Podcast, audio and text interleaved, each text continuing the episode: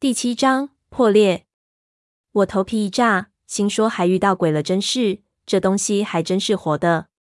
胖子已经冲到我们面前，并不停留，拉住我们就跑，大叫：“发什么呆啊！”我们给胖子带出去好几步，此时还是没反应过来，回头去看，却看到更加离奇的场面：那石雕的脸竟然碎了开来，五官挪位，好像是石头里面裹着什么东西，要从中出来。狗日的！我大骂了一声，心说自己的预感果然没错，立即撒腿狂奔。我们在大片的废墟里，下面是乱石和藤蔓，实在难以加速，只得顺着废墟的山势，哪里方便朝哪里跑。摔了好几下，膝盖都磕破了，一直跑到精疲力尽，才回头去看，才发现自己并没有跑多远。不过那石雕还在原地，并没有追过来，这个距离已经无法看清。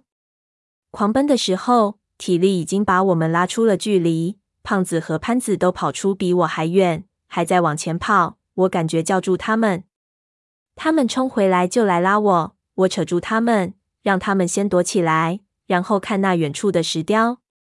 发现石雕并没有追过来，他们颇感意外。我们喘着粗气，又看了一会儿，远处的石雕纹丝不动，我们这才松下劲来。胖子喘得和风箱似的，吃力道：“怎么回事？”小吴，他不动，这会不会是机关？我们根本就没碰那东西，怎么可能是机关？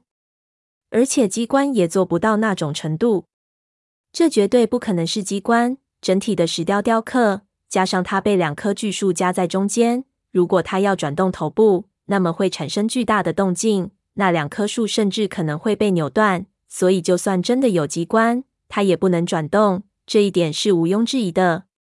但是，无论我怎么想，显然它转了过来了，这实在太诡异了。我对西王母国里可能遇到的事情，其实是有着心理准备的，但是这样的事情还是超出了我的想象。这时候，潘子从装备中拿出了望远镜，朝雕像的方向看了看。我忙问：“怎么样？到底是什么东西？”却见潘子露出一个非常惊讶的表情，道：“我操，没了！”什么？我立即抢过望远镜，朝那里看去。一看，果然那石雕的背部呈现在我们面前。然而，那张狰狞的脸孔竟然消失了。我还没放下望远镜，就被胖子抢去了。我脑子一片混乱。难道我们刚才看到的是幻觉？不可能！我们三个人都吓得差点尿裤子。那这是怎么回事情？我们刚才看到的脸是怎么一回事？难道是鬼魂？他娘的！难道有人在玩我们？胖子站了起来，我们怕他莽撞，立即又把他拉坐下。这里石头不稳，胖子一下就一个趔趄滑了一下，我们又赶紧去拉他。无意间就看到身后大概十几米外的巨石上有一张巨大的人面浮雕。和刚才看到的如出一辙，同样面无表情的看着前方，犹如尸体的表情。刚才跑的时候，一路狂奔，并没有注意四周的遗迹，所以不知道是否这浮雕原本就在。胖子和潘子看到，也立即觉得不妥，纷纷站定。胖子道：“我靠，这总不是活的。”不止一个，潘子就道，指着一边，我们看去，就发现四周的巨石上。隔三差五就有一片人面浮雕，有大有小，但是大部分都被藤蔓掩藏着，不仔细看看不分明，仔细一辨认，就发现规模惊人，几乎到处都是。我们趴的地方不到十米，就是巨大的人面。奇怪的是，这里的浮雕全部都是人面，而没有鸟身的图案。胖子看到这么多呆滞的石眼看着他，不由一慌，就端起了潘子的枪。我立即按住，让他别轻举妄动。我已经感觉到四周有点不对劲了，这些好像不是浮雕。可还没等我清晰的想明白这些到底是什么东西，忽然其中一块浮雕竟然裂了开来，接着我就看到了一副奇景：碎裂的石头竟然全部都飘了起来。我目瞪口呆的看着，心说：难道我终于神经了？开始大白天也产生幻觉了？就听潘子大叫了一声：“他娘的，是蛾子！”我顿时恍然大悟，仔细一看，果然飘起来的石头都是一只只黑色的飞蛾。这些人面是这些蛾子排列成的，难怪会突然出现又突然消失。随即就看到四周的人面浮雕都开始扭曲开裂，大量的飞到空中，向四周散去。这些飞蛾显然都是趴在这里的遗迹上，被我们惊扰之后，不知道为何排列出了人脸的样子。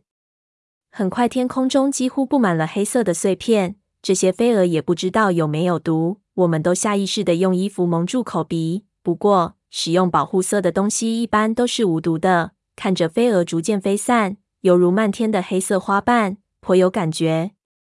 胖子抓了几只，说要看看仔细。这些蛾子不知道是什么品种，不过抓了几只没有抓住。我们的心逐渐放下，这也算是一场虚惊。不过这倒也怪不得我们，这情形实在是骇人。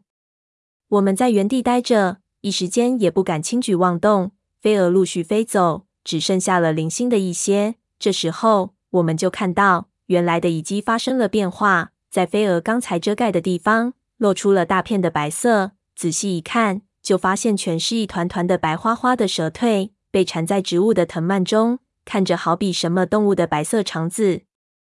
胖子跳下去，看到藤蔓，挑起一条就骂了一声。大部分的蛇蜕已经腐烂的千疮百孔，极其恶心。大量的藤蔓从其中穿插缠绕，往四周看去，蛇蜕到处都是。遗迹的缝隙里，树根间隙，足有成百上千。刚才这些蛾子全部都是停在蛇蜕上面，可能是被上面的腥味吸引。这里可能是这些蛇蜕皮时的藏匿地。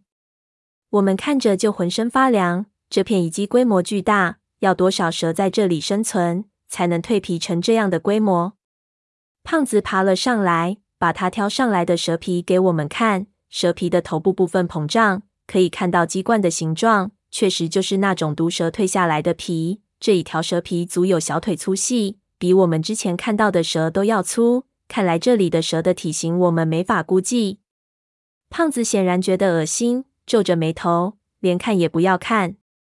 蛇蜕是一种非常贵重的重药，一斤能卖到百元以上。这里的规模起码有几吨的蛇蜕，价值惊人。要是胖子知道，估计就不会觉得怎么恶心。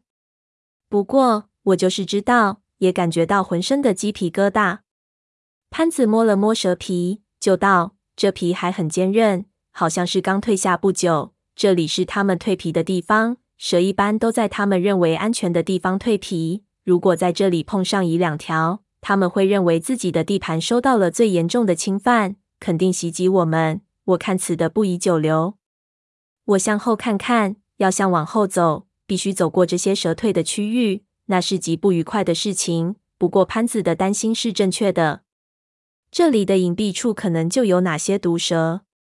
我们立即出发，急急地走出这片区域。我原以为至少会碰到一两条蛇，不过过程出奇的顺利，我们什么都没发现。想起来，似乎在白天很少见到蛇，看来这些蛇是夜行动物。这也说明这个林子的晚上绝对会非常的热闹。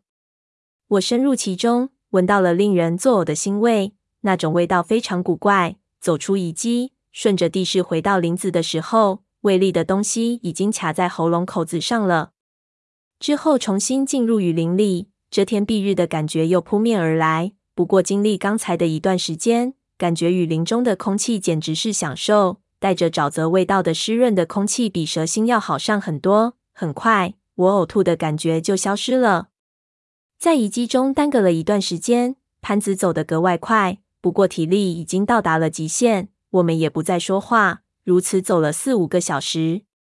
我们明显感觉到地势降低，沼泽中水流湍急起来，四周随处可以听到瀑布激流的声音，但是就是不知道是在何处。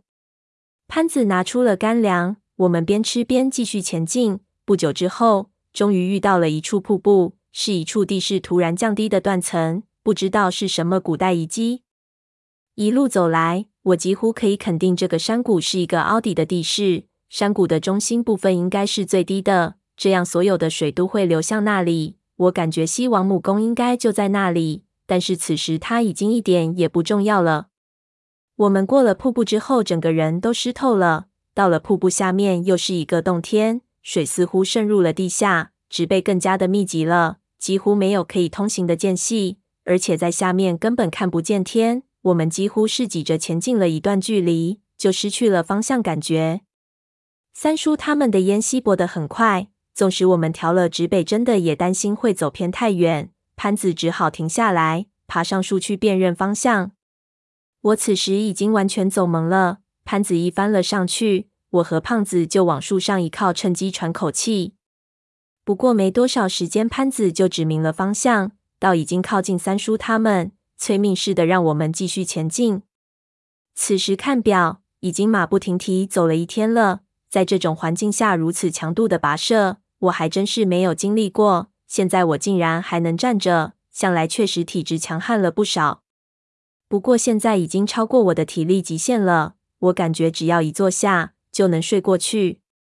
胖子和潘子商量了一下，强行军又开始了。胖子看我脸色煞白，就知道我体力透支了。不过现在的情况，他也不可能来帮我什么，只能不停地和我说话，让我转移注意力。四周的景色单调，没什么话题。胖子就看着水中的东西，就问我道：“小吴。”你说这些水淹着破屋子里，还有没有名气？我说，按照楼兰古城的勘探经验来看，自然是一些东西。但是因为这座古城被水掩埋了，所以像丝绸、竹简这些你就不用想了。锅碗瓢盆可能还能剩一些。你想干嘛？该不是又手痒？胖子忙说不痒不痒。你怎么可以用不发展的眼光看你胖爷我？这一次咱们的目标就是来一票大的。东西到手我就退休了。这些瓶瓶罐罐值几个钱？咱们怎么样也得摸到能放到北京饭店去拍卖的东西。我听着直叹气，心说烦人的事情这么多，你还有心思惦记这个？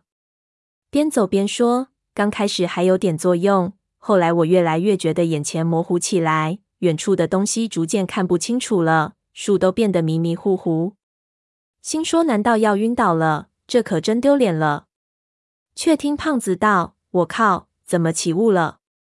用力定了定神，揉了揉眼睛，往四周看，发现果然是雾气，不是我的眼睛糊了。这雾气不知道是什么时候起来的，灰蒙蒙一片，远处的林子已经完全看不见了，眼前几米外的树木也变成了一个一个的怪影。一股阴冷的气息开始笼罩四周的森林，不知道是过度疲劳还是温度降低的原因。我开始产生极度不安的心悸，犹如梦魇一般纠结感压迫在我的心口。昨天晚上是在树海之外，树海之内有没有起雾，我们并不知道，也不知道这雾气有没有毒性。不过我们没法理会这么多，防毒面具都没带进来。我们扯了点衣服，弄湿了，蒙住口鼻，又走了一段距离，并没有感觉什么不适应，才放下来。不过这时候我们就发现。雾气已经浓得我们什么都看不见了。